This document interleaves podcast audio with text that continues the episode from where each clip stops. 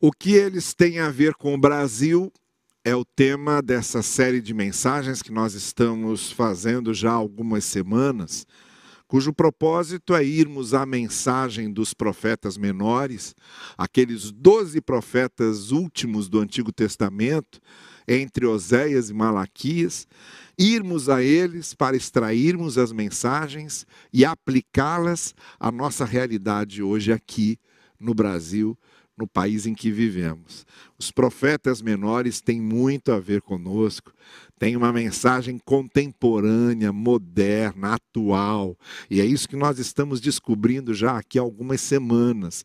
Estamos encontrando nos profetas menores essas advertências, essas exortações, esse conforto que serve também para a realidade que nós estamos vivendo hoje. O profeta sobre o qual quero falar hoje é o profeta Miqueias, que foi originário do Reino do Sul, originário do interior de Judá, a cidade de Morosete, de acordo com o primeiro versículo de Miqueias, que faz a identificação do profeta. E Miqueias profetizou tanto para Judá quanto para Israel, tanto para o Reino do Sul quanto para o Reino do Norte, alertando o povo a respeito do juízo de Deus sobre eles e foi o que realmente aconteceu por causa da infidelidade do povo, por causa da rebeldia do povo. O reino do norte, com a capital Samaria, foi invadida pelos assírios. O reino do sul, na capital Jerusalém, foi invadido pelos babilônicos. E ambos os reinos foram destroçados, o reino do norte desaparece, o reino do sul ainda permanece num remanescente que volta depois do exílio babilônico. Mas em ambos os casos, o profeta Miqueias serviu como porta-voz de Deus para adverti-los a respeito desse juízo do Senhor, dessas consequências, dessas decorrências da rebeldia, eh, do coração duro daquele povo. Bom, então eu gostaria de dividir hoje a mensagem em duas partes.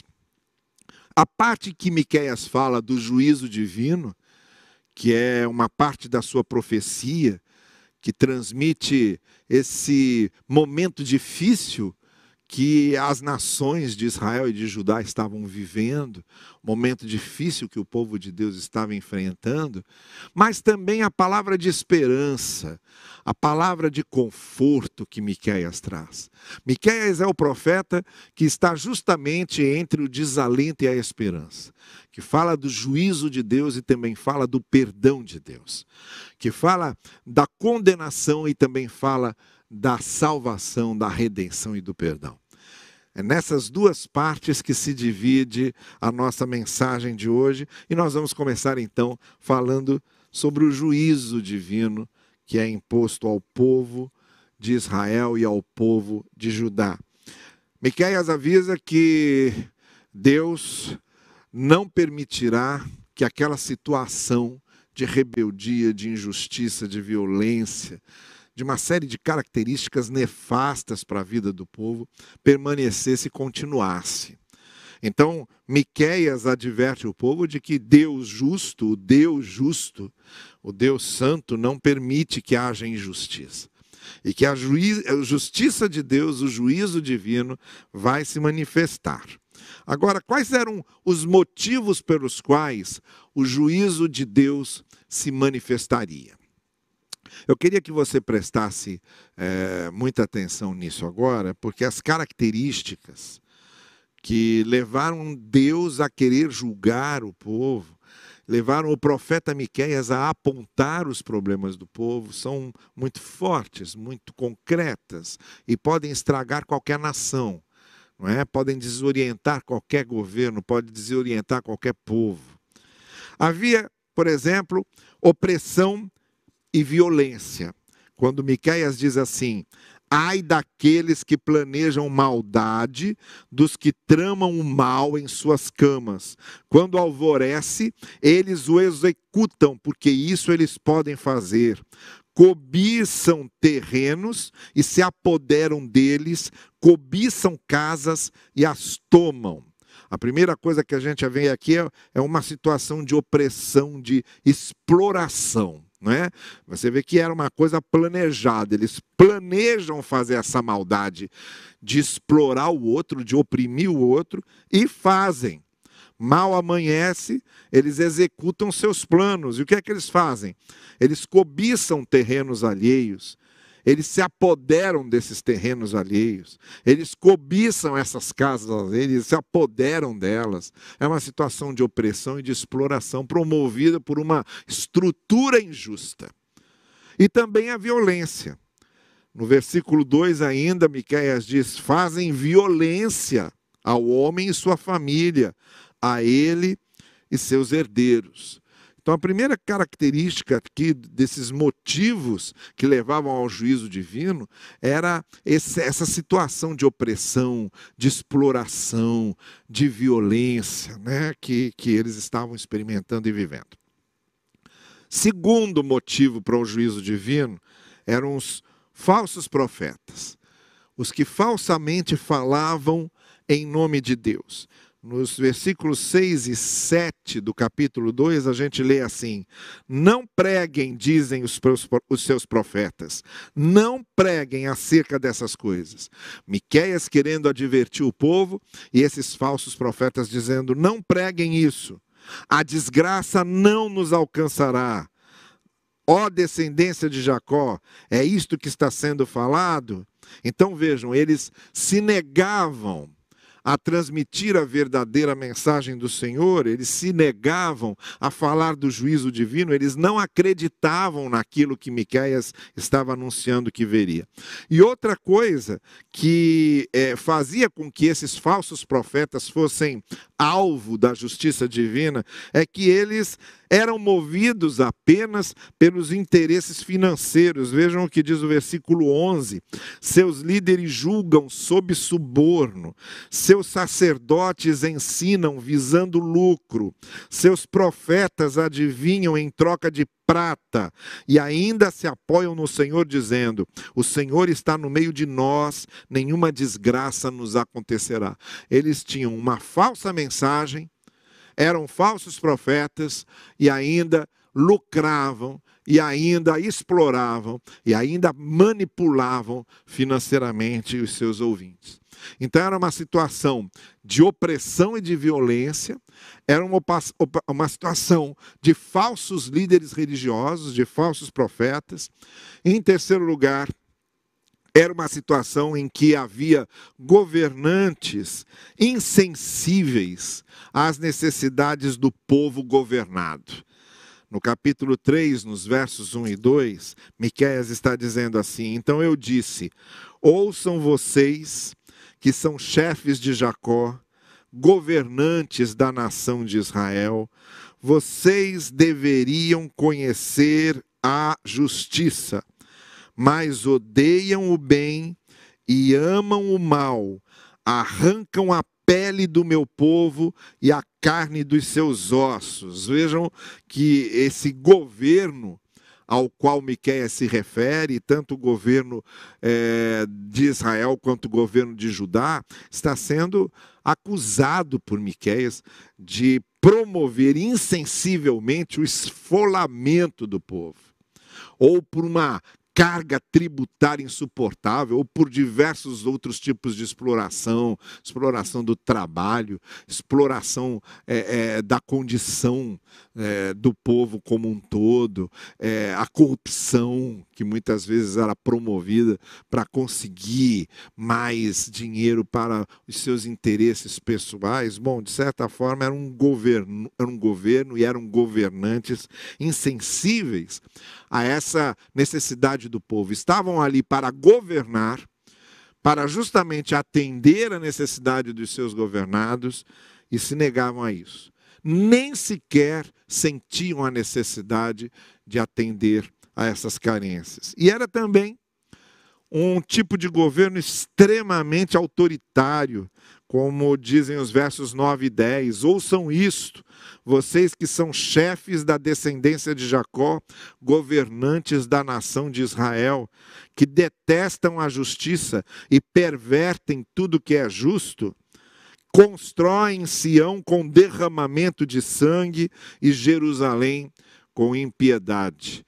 Miqueias está denunciando um autoritarismo com derramamento de sangue, um autoritarismo com impiedade.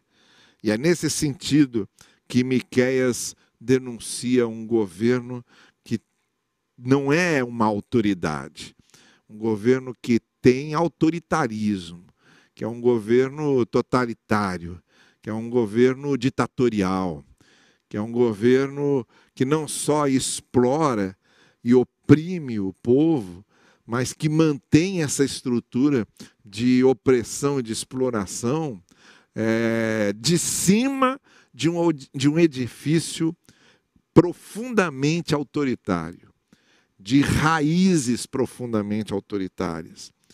Então aqui você tem o desalento, o desalento desse povo de viver num ambiente de opressão e violência, que não era resolvido, viver sob a égide de falsos profetas que falavam falsamente em nome de Deus e viver sob a égide de governantes autoritários, totalitários, ditatoriais, tiranos, que tiravam a pele, que esfolavam a pele do povo com derramamento de sangue e impiedade. A esses, Miqueias dirige a palavra de condenação quando diz: Naquele dia vocês serão ridicularizados, zombarão de vocês com essa triste canção.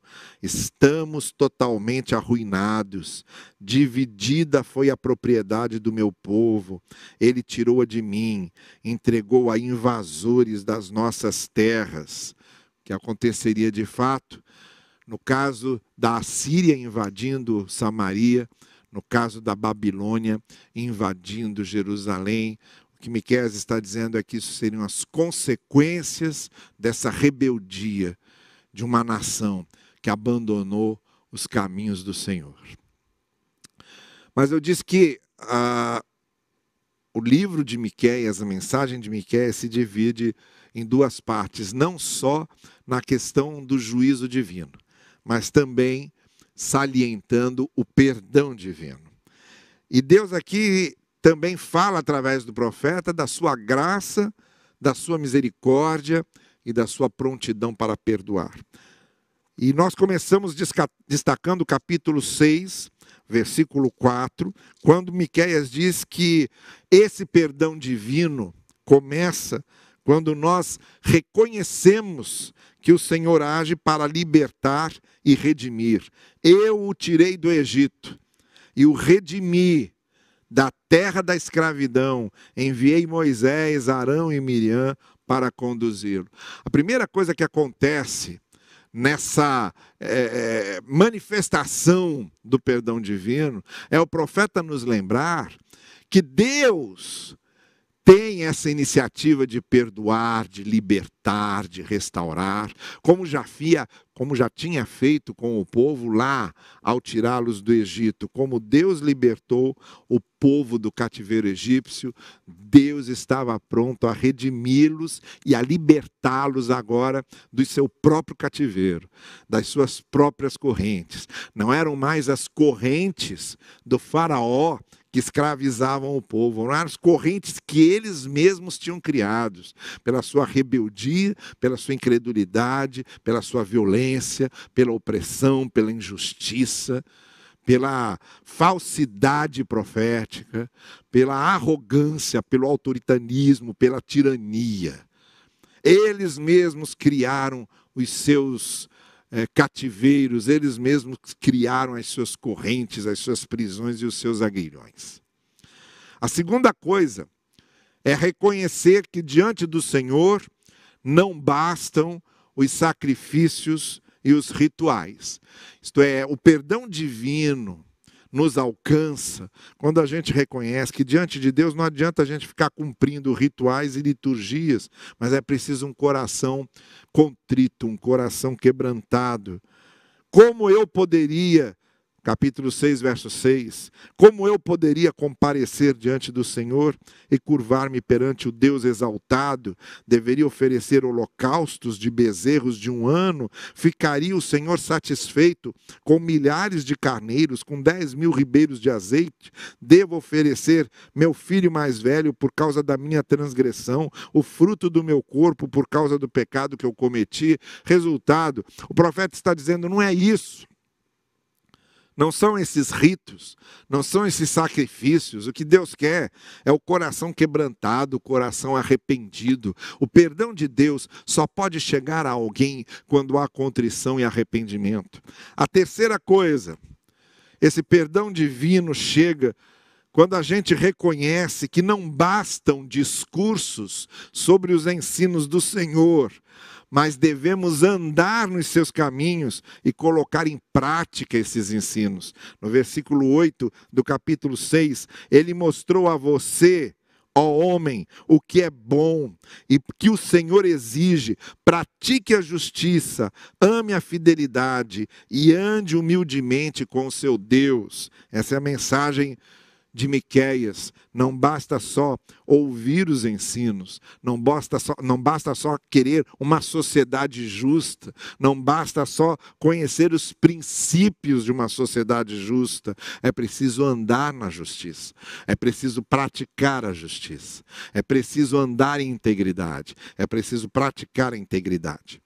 O perdão divino, ele vem também quando se reconhece que o Senhor enviou o seu prometido para a redenção. E aí a gente chega à série de profecias messiânicas que Miqueias fez. No capítulo 5, versos 4 e 5, ele fala desse que estabelecerá e os pastoreará na força do Senhor, na majestade do nome do Senhor, o seu Deus, e eles viverão em segurança, pois a grandeza dele alcançará os confins da terra, ele será a sua paz. Essa figura do Messias, aquele que vem como ungido do Senhor, o enviado do Senhor para trazer a revelação do amor, do perdão, da misericórdia de Deus. Essa promessa do Messias seria cumprida e traria a redenção apontada por Deus aqui. Essa figura de Jesus Cristo, como Messias depois, vai ser justamente a figura que o evangelista Mateus vai realçar, fazendo menção a uma profecia específica de Miqueias, no capítulo 5, verso 2, quando Miqueias antevê o lugar em que esse enviado de Deus nasceria, mas tu, Belém Efrata, embora pequena entre os clãs de Judá, de ti virá para mim aquele que será o governante sobre Israel. Suas origens estão no passado distante, em tempos antigos. Aí quando chega lá em Mateus, capítulo 2, verso 5, quando fala do nascimento de Jesus em Belém, Mateus se reporta a essa profecia de Miqueias dizendo, assim como Miqueias disse, esse que nasce em Belém é o enviado do Senhor, é o prometido do Senhor. Vocês têm aí com vocês agora a concretização da graça, a concretização do poder de Deus para perdoar, do perdão divino para resgatar. Então aqui a gente tem essa esperança. Vocês lembram que eu falei que de um lado era o desalento, tudo aquilo que aquela sociedade havia feito e que os havia lançado num caos sem limites. E agora a esperança dada por Deus, o amor divino que perdoa e que restaura. Olha que texto bonito que a gente tem aqui em Miqueias capítulo 7, versos 18 e 19. Quem é comparável a ti, ó Deus? O nome Miqueias significa exatamente isso. Quem é igual a Deus? Quem é igual a ti, ó Deus, que perdoas o pecado, esqueces a transgressão, tu que não permaneces irado para sempre, mas tens prazer em mostrar amor.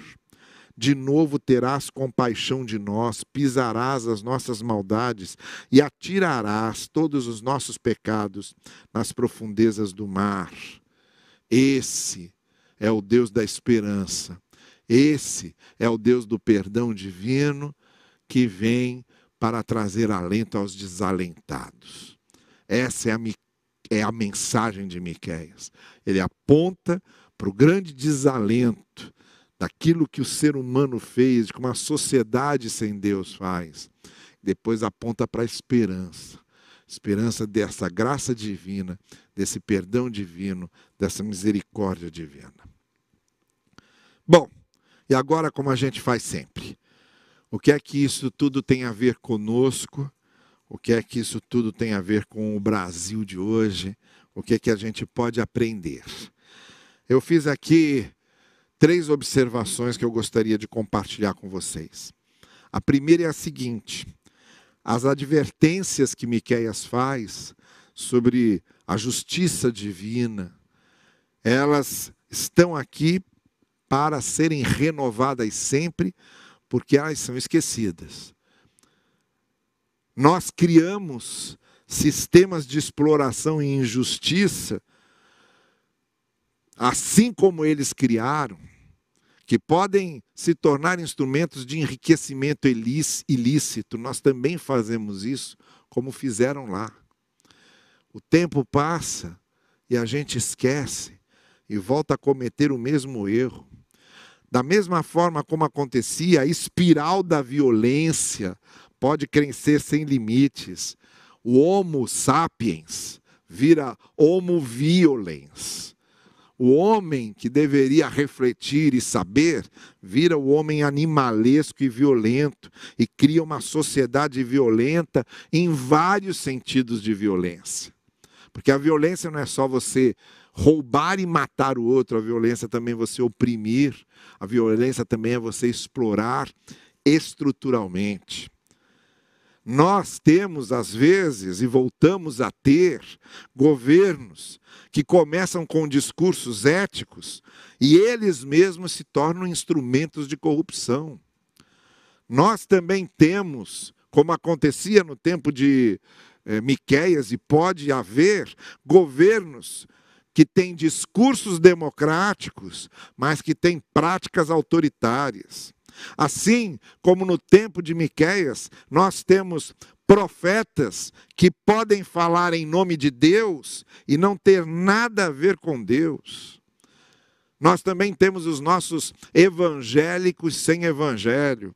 Assim como no tempo de Miqueias, nós também podemos voltar a ter líderes religiosos que podem causar grandes escândalos com suas práticas escondidas, ocultas. Então, tudo isso que aconteceu no tempo de Miqueias pode voltar a acontecer. Então, em resumo, em suma, tudo sempre é possível acontecer com qualquer tipo de governo e com qualquer país, porque o ser humano é capaz de. É disso que a gente sempre tem que lembrar.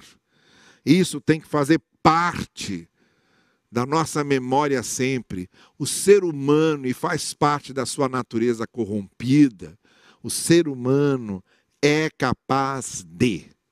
Nunca nos esqueçamos, o ser humano é capaz de. Por isso, devemos criar mecanismos que controlem e inibam esses males, porque assim como aconteceu lá, pode acontecer cá. A segunda coisa que eu gostaria de dizer é que se existem os falsos profetas, os crentes deveriam se precaver contra os falsos profetas. Nós deveríamos tomar cuidado para não sermos enganados. Eu gostaria de fazer aqui algumas sugestões muito práticas para que você não seja enganado por falsos profetas. A primeira é o seguinte: amadureça na palavra. Conheça a palavra. Quanto mais você conhece a palavra e quanto mais você amadurece na palavra, menos refém você fica desses falsos profetas. Segundo, não torne o seu líder espiritual numa projeção do seu ideal de perfeição absoluta, porque ele não será isso. Ele nunca será. E ele nunca terá essa perfeição absoluta que você acha que ele tem. Então não alimente isso, não cultive isso. O seu líder espiritual, ele é um ser humano e ele pode errar também, ele erra. Então não alimente esse tipo de busca de uma perfeição absoluta, porque quando alguns líderes é, percebem que é isso que as pessoas estão buscando, eles se tornam isso ou fingem ser isso e enganam com mais facilidade. Terceiro, fique atento com os que possuem discurso inflamadamente implacáveis, tá bem? Aqueles que são muito inflamados e são implacáveis com os outros, que estão sempre acusando, apontando o dedo, que estão sempre é, criticando, que estão sempre denunciando. Só eles é que parecem que são certos e o resto todo mundo errado. Esses que são os mais inflamadamente implacáveis são os mais perigosos, às vezes são os mais hipócritas. E em quarto lugar, fique atento com a aproximação demasiada entre religião e política. Quando autoridades religiosas se tornam fiadores de autoridades civis, perdem esse distanciamento crítico que um profeta deve ter. Quando os profetas se vendem ao poder, quando os profetas se sentam na mesa e aceitam o banquete dos governantes, essa distância crítica que deve haver, ela acaba. E essa aproximação da religião com a política, ela sempre é extremamente perigosa. E ela produz falsos profetas em série. Então a primeira coisa que vimos foi isso primeira coisa que vemos acontecer é que o homem, o ser humano, é capaz de. Então fiquemos atentos, porque todos os problemas com os quais Miqueias se deteve, nós podemos ter repetidos também na nossa história. Segunda coisa é que se existem falsos profetas, devemos nos precaver contra eles, e eu já sugeri aqui algumas coisas. E a terceira e última coisa, Deus traz uma mensagem de esperança ao desalento. É possível mudar a realidade e, consequentemente, as consequências dessa realidade. Mas para, para tanto, é preciso que haja mudança de mentalidades, mudança de mente. Não é à toa que a palavra conversão significa exatamente isso. A metanoia no grego é a mudança de mente.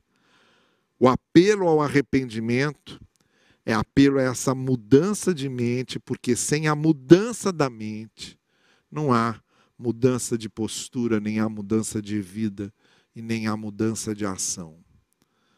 O que nós precisamos é de mentes transformadas pelo poder do Evangelho. É só aí que uma nação pode ser transformada. O que muda uma nação são as mentes transformadas. O que muda uma nação são as mentalidades transformadas. Precisamos de mentes que sejam mentes do Evangelho na sociedade em que vivemos isso e em que vivemos hoje. É isso que disse Miqueias. É isso que diz o Evangelho. É isso que dizemos hoje pela manhã. Que Deus nos ajude e abençoe.